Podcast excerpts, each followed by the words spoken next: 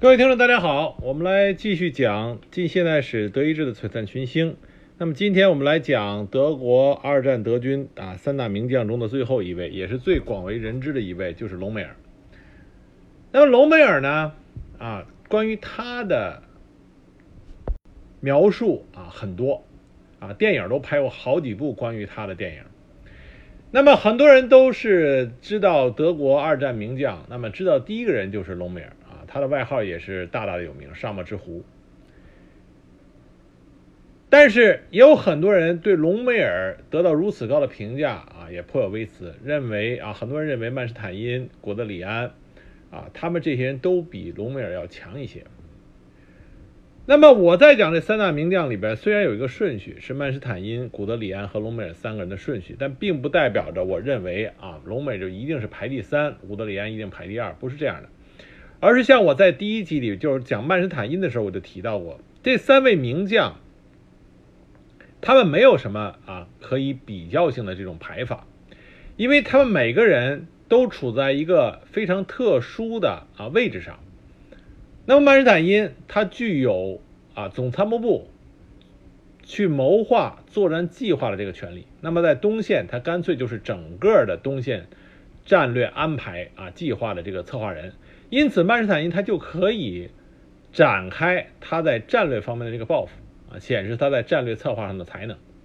那并且在东线，他屡次被委以为啊，委任为在力挽狂澜，挽救德军当时脆弱的防线。他得到了这个机会，所以他就表现出色在这方面。那古德里安他有机会去指挥一个装甲集群啊，在这个装甲集群里，他就是老大，他说了算。这样就给了他充分的机会去展现他的装甲战术能力。那么隆美尔也是如此。隆美尔和之前两个人不同的是，他被授予了在北非战场一个人啊独当一面。北非战场毕竟离欧洲德国本土很远，在那里边，在那个地方，隆美尔就是独当一面。他展现出来他极高的啊这种战术素质，并且他手里的部队。也是一个轻型装甲师，再加上意大利的装甲部队。那么，在相对单薄的兵力啊兵力下，他能够完成对英军的作战胜利，啊，这就显示出隆美尔在战术上的不简单。但是，隆美尔并没有给予啊，他虽然后来负责德国在西线啊抵御诺曼底登陆，他虽然给赋予了这个权利。但是它上面还有隆德施泰特，也就是说，他并没有被委任任何一个在当时二战德国啊东西两条主要战线上的一个相当于全局掌控者的这么一个角色。因此，我们很难去说隆美尔他到底有没有啊像曼施坦因那样的战略眼光啊，因为隆美尔都没有得到这种机会。那么今天这集里边呢，我们就侧重点放在隆美尔他到底和其他的德国将军元帅们有什么不同的地方。那么隆美尔他跟其他的德国名将啊，包括曼施坦因、古德里安、隆施德施泰特啊、冯伯格元帅这些，包括另外的啊，像莫德尔他们，最大的不同是，隆美尔是二战德军将领里边唯一一个和德国职业军人。啊，这个阶层没有太大关系。他和参谋本部这个系列，德国很多的将军，大部分的将军名将都是出自于参谋本部这个系统，而隆美尔不是，隆美尔从来没有在参谋本部从事过任何工作，啊，所以这显就把隆美尔这个突出了他的不同点，和其他的这些将军和元帅们他就有很大的不同。那么再一点，隆美尔的特色就是他是德国啊所有元帅和将军里边。在战术上，他可以算得上第一人。他在战术运用上，别的德国将军和元帅啊很难和他比拟。那么这种战术运用不仅仅局限于装甲部队啊。我们一说起隆美尔，老师把他和古德里安都认为是装甲战术、装甲部队运用最好的人。那么隆美尔不单单是装甲战术，他的步兵使用也是非常的啊，非常的炉火纯青的。那我们就来讲讲他的生平啊，那么顺便一根据他的生平，在在具体事情上再一一展开，啊，给大家讲一讲隆美尔到底应该是怎么样啊客观的评价他。与德国其他的名将不同，隆美尔他的祖父和父亲都是老师啊，他并不是出生在一个军人家庭，他出生在一个知识分子家庭。小时候，隆美尔他的愿望是成为一个工程师，而并不是一个军人，只是因为他父亲希望他从事啊军人这个工作，于是他就按照他父亲的意愿加入了皇家陆军。隆美尔是。彻彻底底的啊，脚踏实地从一个军队的基层干起来的。那么一次大战开始的时候，隆美尔第一次进入实战。隆美尔在军队里，在基层的时候，他的名气就是说他意志坚强、勇猛过人、刻苦耐劳，而且善用计谋。第一次他参加战斗，就率领三名士兵打败了二十名左右法军的进攻。在科尔巴仙山的一次战斗中。隆美尔率领他的部队，沿着一条罕为人知的山路，连续运动五十个小时，俘获敌人五千多人，火炮三十门。这是一个惊人的战绩，这说明隆美尔在具体战术指挥上啊，他的造诣是很深的，而且这个人非常的会用脑子，啊，智谋过人，将他的智谋能够运用到具体的战场指挥上。这贯穿了整个隆美尔他的军事生涯，就是他在战场上的现场军事指挥啊，战术运用都是令人啊非常叹为观止的。那么一战结束的时候，他刚刚当上步兵连长，后来啊，那么一战结束之后，他曾经担任过步兵学校战术教员，啊，猎骑兵营营长。在这个期间，他作为战术教官的时候啊，他写了本书，叫《步兵攻击》。《步兵攻击》这部这本书是现代战争中啊关于如何使用步兵的一本经典著作，经典著作。直到今天，这本书依然有它很强烈的使用价值。那么这本书就被希特勒看了，希特勒很喜欢、很欣赏啊这本书的作者，那就是隆美尔。也就是从这本书开始，希特勒和隆美尔。就形成了一种相对很亲密的关系。一九三九年，希特勒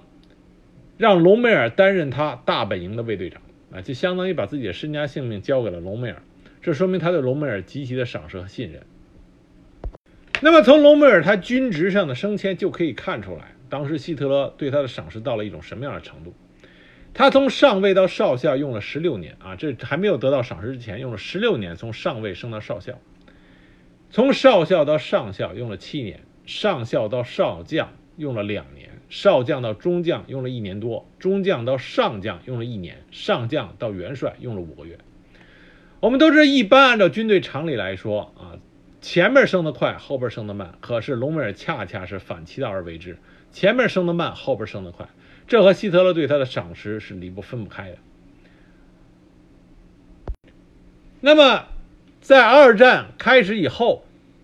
隆美尔第一次啊打出惊人的战绩，就是在西线。当时隆美尔担任的职务是第四军团第七装甲师师长，负责突破莫斯科向色保入侵的啊这个任务。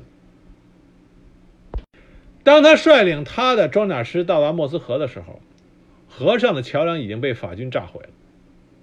所以他的装甲师渡河受阻。隆美尔亲自到了河边，冒着法军的炮火，了解敌情，寻找渡河位置。他发现，如果要想让他的装甲师顺利渡河的话，必须要压制住啊对岸法军的炮火。于是他就调来了炮兵。在渡河前，下令燃烧沿岸一带的房屋作为烟幕，然后进行猛烈的炮火掩护。在炮火掩护之下，装甲师开始强渡。隆美尔乘坐的是第一批船，直接进行指挥。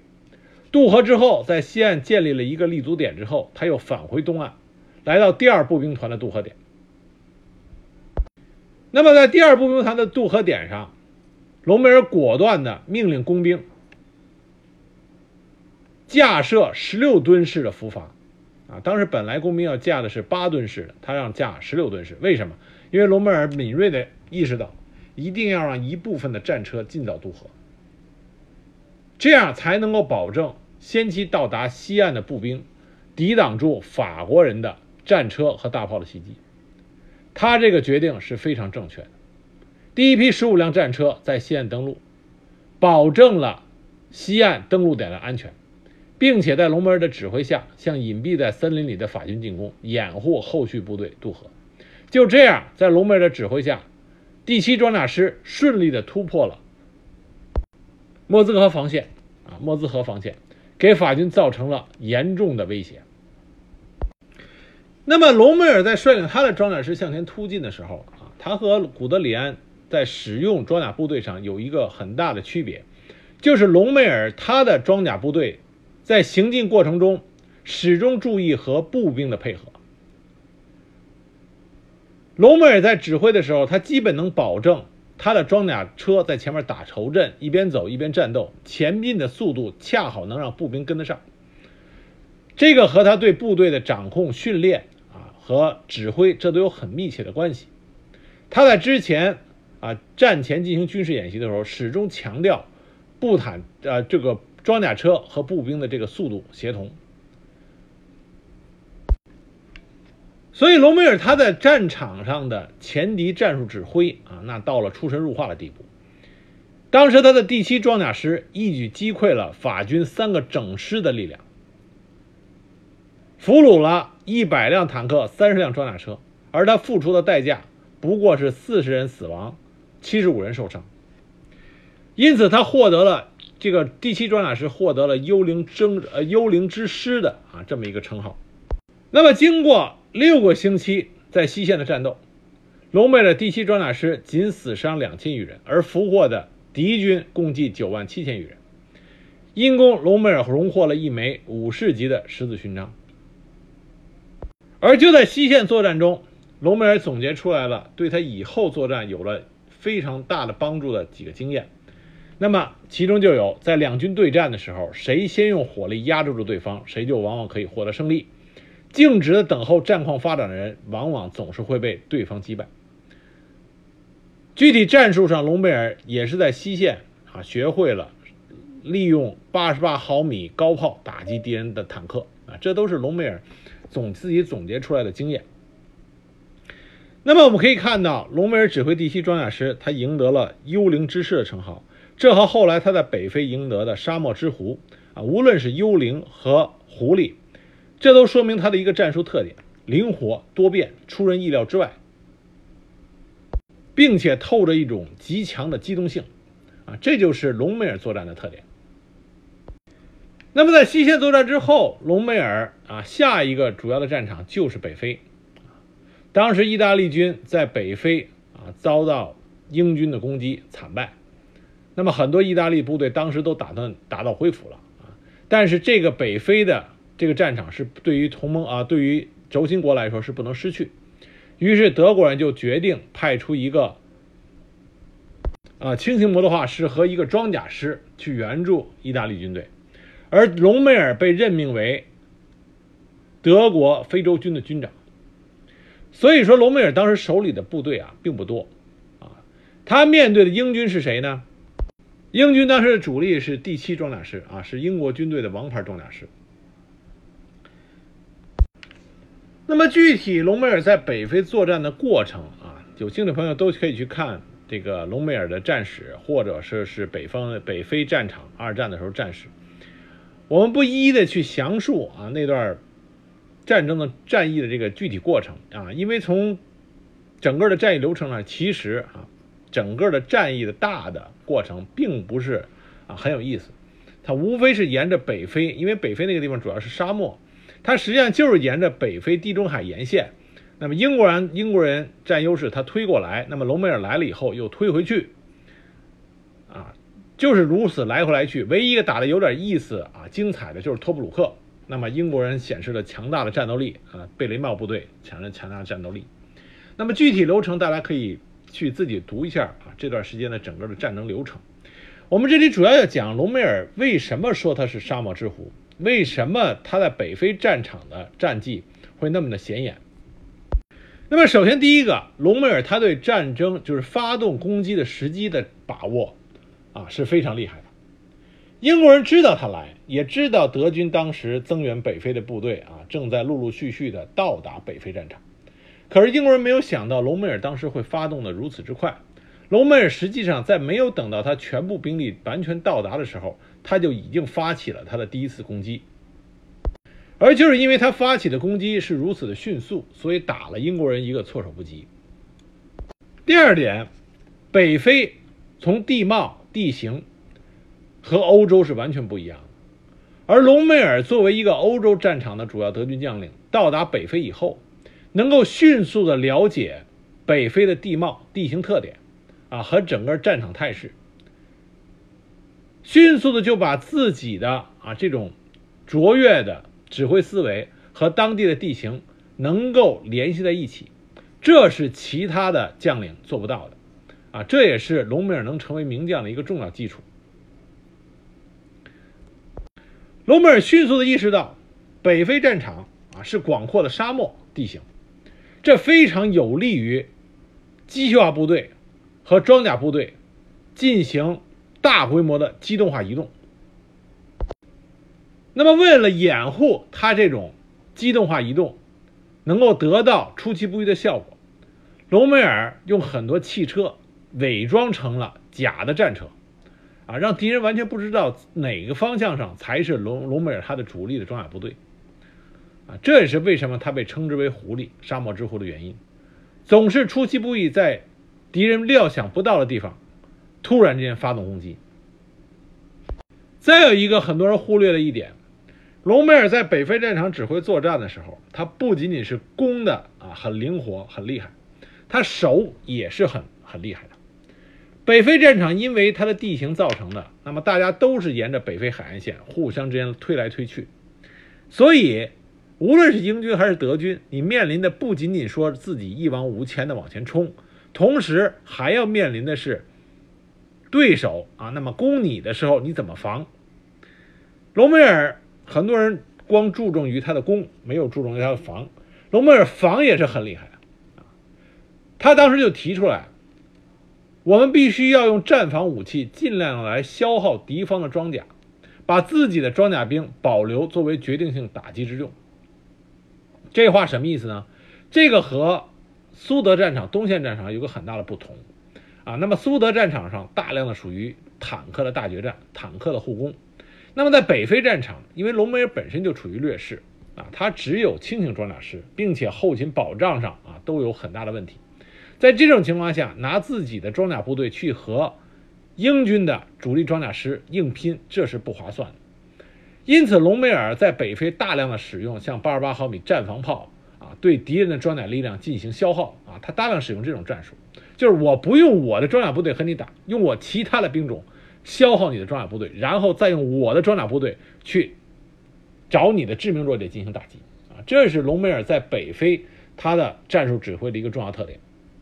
那么在这一点上，隆美尔和曼施坦因有一个不谋而合的地方，就是在防御理念上，两个人都是崇尚的叫机动防御啊，机动防御。因为隆美尔在北非战场的杰出表现啊，他被升为元帅。那么后来我们都知道。蒙哥马利到了北非，啊，德军后来在阿拉曼之战中败给了啊这个蒙哥马利所率领英军。但是如果大家有意思看一下军事评论和所有的军事评论里边，都不认为阿拉曼战役蒙哥马利战战胜德军是德军的这个指挥的问题，因为这个时候德军的弹药和粮食已经不足了，地中海的运输啊完全受到了。英国海军啊，海军的影响，所以德军的弹药和粮食已经不足以和英军抗衡，这才是为什么在阿拉曼战役中，啊，蒙哥马当然蒙哥马利的指挥也是没有什么错误，因此击败了德军。但是德军真正失败的原因还是因为后勤保障的问题。那么隆美尔被召回了大本营啊，那时候他身体也不好，回国养病。之后希特勒把他就是让他担任大西洋壁垒。啊，当时的这个主要的负责人啊，防在西线去担当防御盟军啊登陆这么一个职责。但我们之前讲隆德施泰特讲过，隆德施泰特当时是西线的总指挥，那么他和隆美尔关于在如何防止啊盟军登陆的这个战术应对上，两个人有巨大的分歧啊，包括后来古德里安也和隆美尔有分歧。那么诺曼底登陆的时候，隆美尔运气比较差，当时那一天啊，就是最关键的，在登陆开始的时候那么短的一段时间内，那个时间段里边。隆美尔实际上是去给他的夫人庆祝生日去了，因此他错过了作为一个战场指挥最关键的啊，能够进行有效反击的这个时间段啊，这是隆美尔运气不好。因此我们在诺曼底登陆这个作战上没有看到隆美尔有很强烈的啊这种表现。那么很快，隆美尔再从诺曼底啊往往。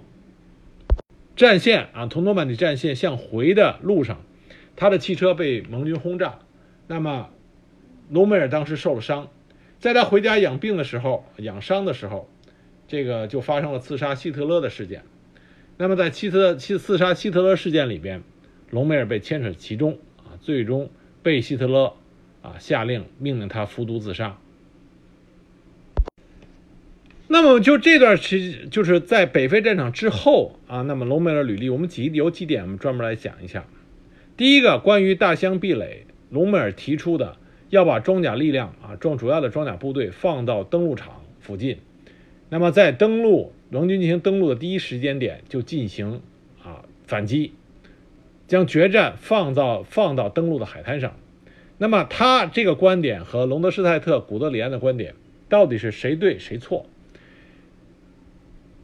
那这里边一个根本问题就是，对于空军力量啊，盟军当时空中的控制权到底怎么理解？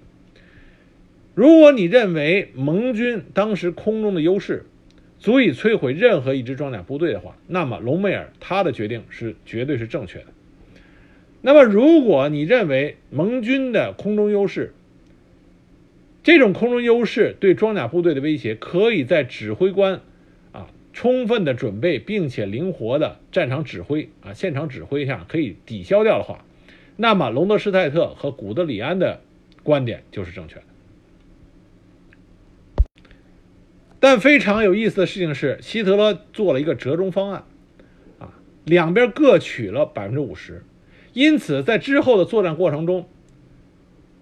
他没有完全办用一个完全的方法可以证明谁的观点到底是正确的，谁的观点是错误的。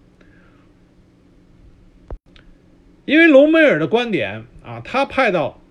抢滩登陆登陆点上的装甲部队数量不不够多，那么自然起不到反击的有效作用。那么在后面准备去反击盟军的啊，就在战线之后，按照隆德施泰特、古德里安的想法，但是这股装甲部队数量也不够多，在空中打击之下损失的比较大，也没有办法体现出他们的优势。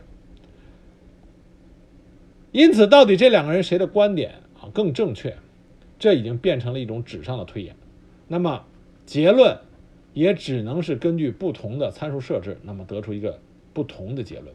但总体来说，根据实际战场的情况来看，隆美尔的观点啊正确的程度啊比较大，正确的可能性比较大。这是因为这个关于这个问题争论的比较多。那么另外一个问题就关于隆美尔。他到底有没有参与刺杀希特勒这个计划？那么这个首先就要谈到关于隆美尔和希特勒之间的关系。啊，我们之前谈到过，希特勒曾经让隆美尔担当他大本营的卫队长，并且隆美尔的一路升迁和希特勒关系很密切，也可以说希特勒赏识隆美尔，隆美尔也知道他的飞黄腾达和希特勒有很大关系。但是两个人的关系在后来随着战争的进程啊，这种关系逐渐的越来越差，最终是破裂了。隆美尔是一个对德国的命运，包括对德国军队的命运有着很深的自己自我思考能力的这么一个将军啊，一个名将。因此，当他从北非战场撤回到德国的时候，当然在北非战场他已经开始觉得。希特勒的一些指挥是完全是疯狂的，比如说，那么最后德国的后勤保障已经完全啊不能够支持部队作战的时候，希特勒还要求北非军团进行坚守。那么当时隆美尔直接就说啊这是疯了，那么他当时就违抗了希特勒的命令，率领北非军团啊迅速的撤退，避免遭到英军啊比较大的打击。因此，隆美尔这个时候已经开始意识到希特勒很多时候他的指挥啊是有问题的。那么回到德国本土以后，他的这种感觉就越发的强烈，因为所有但凡有军事常识，并且对当时的战局有着充分理了解的德军将领，都会意识到一个问题，啊，就是如何让德国在两线作战中生存下来，这是很难的，是一个死结。在这种情况下，一个自然的想法就是要和一方啊在一线达到和平，全力对付另外一线。因此，隆美尔他想的就是在西线和盟军想办法和谈。但是这种企图是遭到希特勒强烈反对的。因此啊，这是一个趋势，是当时在德国国防军中的一个大趋势。这是为什么德国国防军中会产生反希特勒、要刺杀希特勒这个组织？他们认为，只有扳倒了希特勒，把希特勒干掉，才有可能挽救德国。那么，对于隆美尔来说，他到底在这个反希特勒和刺杀希特勒的组织里边牵扯到多深？这个到今天依然是不能够明朗化的。关于隆美尔在刺杀希特勒这件事情上的牵扯，由刚开始战后说他是被别人啊被人被别人牵连进来，到后来渐渐的随着史料的慢慢的越来越多的史料的暴露，那么。看出来，隆美尔他有主观的意识牵扯到这件事中。当时希特勒之所以要逼着隆美尔自杀，主要是因为他已经盖世太保已经有证据啊，在清算刺杀希特勒的这些组织成员的时候，有成员在拷被拷打的时候说出了隆美尔的名字，也有人直接指认他是同谋。那么最直接的证据是在一份可以取代元首的名单上发现了隆美尔的名字，而且他的名字在最上面，啊，也就是说他的威望使得他成为这些反希特勒的人，那么希特勒死了以后取代元首的这个最佳人选之一，这是希特勒不能接受的。但是希特勒在如何处理隆美尔的时候啊，他也是有顾虑的，为什么？因为隆美尔相当于是被希特勒一手啊给扶植起来的。我说这个扶植不是指啊这个他的军功不够高，而是指当时隆美尔在德国他的形象是一个真正的模范军人。德国最强有力的宣传部长戈培尔把隆美尔塑造成了一个人民元帅，啊，就是一个偶像。说句跟现在比较流行的啊切合的话说说，隆美尔就是那个时候军队的流量代表啊。那时候也就是没有网，那时候只有写信，但是隆美尔每天收到的这种粉丝的信啊，那就很多。而且有兴趣看照片的人，大家可以知道啊，那么三大名将里边，隆美尔长得是最像一个英俊的将军啊。非常的冷峻，就有那个英这个一个军人应该有的那个那个那个风范。所以希特勒想，如果要是公布说隆美尔参与刺杀元首，对整个德国当时军队的军心，整个德国的国家的这，因为国当时德国已经走在下坡路上，一旦要把隆美尔阴谋反元首这件事情公布于众的话。啊，对德国当时的政局、军事局面都会有很大的影响。因此，当时希特勒就给隆美尔啊，当时给隆美尔的这个去执行希特勒命令的人就告诉隆美尔，希特勒给他两条路：一条路自杀，那么依然保留他的荣誉，啊，保护他的家人；另外一种就直接宣判，他不自杀，那就直接抓起来，那么审判。他的所有名誉各方面，包括他家人的安全都得不到保障。那么隆美尔选择了自杀。他自杀以后，进行的是国葬，啊，老帅隆德施泰特是他葬礼的这个主持人，啊，他的国葬也是极尽哀荣，当时给予了很高的待遇。那么隆美尔他死，另外一个原因是因为他在德国高层军官中他的人缘不好。隆美尔虽然啊知名度很高，但这个知名度一来自于啊当时纳粹党宣传部门对他的这种高度的宣扬。第二个，隆美尔本身也比较热衷于啊进行拍摄啊照片拍照片然后也非常热衷于让别人知道他自己。但是因为隆美尔他本身不是出自于传统德国职业军人体系，不是出自于参谋本部体系，因此他在德国高层军官中总是显得格格不入。另外，隆美尔这个人啊，说话很不给别人面子。最典型的一个例子，就是在商讨北非作战计划的时候，当时德国陆军总参谋长哈尔德。就跟他指出说，北非战场的后勤有难有难处，啊，后勤很难保障。隆美尔当时回答是怎么说呢？他说：“这对我无所谓，那是你的事情。”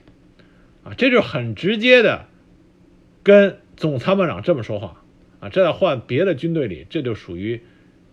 非常的让总参谋长心里膈应。由此可见，隆美尔他的说话技巧各方面。他是并不是啊很懂得圆滑、为人世故的处事，啊，这也是各个国家历史上各个朝代、各个时期啊中外各个国家，但凡被评之为军神啊，一般说军事上有奇才的这种军神，一般来说啊，在为人处事上情商高的没有几个。那么隆美尔恰恰也是属于情商并不是很高的那个。所以当时纳粹党的高层除了希特勒赏识他以外，像格林、啊凯特尔这些高层对他都印印象不好。那其中最对隆美尔耿耿于怀的就是希特勒的首席秘书马丁·鲍曼。马丁·鲍曼是德国纳粹高层里最阴险、啊心机最重啊那么一个人。你被这样的人惦记上。你想隆美尔还能有好的下场吗？刺杀希特勒行动失败之后，调查是什么人组织刺杀希特勒，进行报复性搜捕，而主持这个工作的人就是马丁·鲍曼。那么你想，隆美尔有可能逃过一劫吗？他完全没有可能。马丁·鲍曼恨不得想办法去惩罚一下这个隆美尔。所以也有一种说法说，隆美尔参与刺杀希特勒所有的罪证都是马丁·鲍曼伪造。那么，到底隆美尔参与没参与刺杀希特勒呢？这个到现在为止依然没有一个肯定的定论。但是他的死却是因为希特勒认为他参与了啊刺杀元首的行动所造所造成的。那么，虽然隆美尔死了，但是因为他的死是因为啊刺杀希特勒这件事情。因此，在二战之后，对于隆美尔的评价，因为这件事情就正面了很多啊，因为他毕竟是反对希特勒的人。另外，丘吉尔对隆美尔的评价很高，他认为丘啊丘吉尔认为隆美尔是一个伟大的将军，但这个也有很多人评论说是因为丘吉尔为了抬高，因为隆美尔的主要作战对手啊就是英军在北非。抬高隆美尔就相当于抬高了英军在北非战场的作战，啊，有人说，对于老奸巨猾的丘吉尔来说，这才是他的真正目的。但是无论对隆美尔啊，无论是争论也好怎么样，但是隆美尔的的确确是在世界军事史上啊的一代名将。他的军事著作《步兵进攻》是现代步兵战术的重要军事著作。他在北非战场作战提出来的进攻力学啊，就是指正面佯攻敌人，而将主力迂回到被攻击方的后方或一侧，给敌人以致命打击。这也是现代装甲作战中堪称经典的战术总结。那么至于说像使用啊高炮八十八毫米高炮来进行坦克的破甲防御，这些。就更不用说了，就具体战场上的具体战术，那隆美尔的创造力更加丰富。从这些点上来说，隆美尔是当之无愧的啊一代名将。他在被授予的军事指挥能力的范围之内啊，管辖权之内，把一个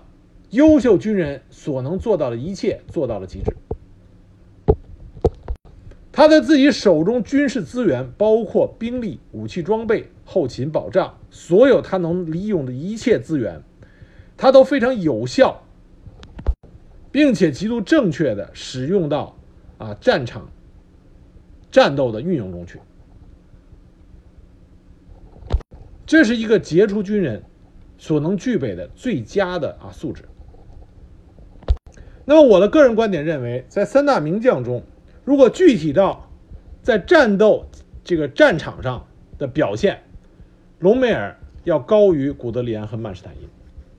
啊，这是隆美尔他表现最突出的地方。这也是隆美尔作为二战德军名将，大家应该更加注意啊看到的地方。那么今天我讲了三大名将中的隆美尔，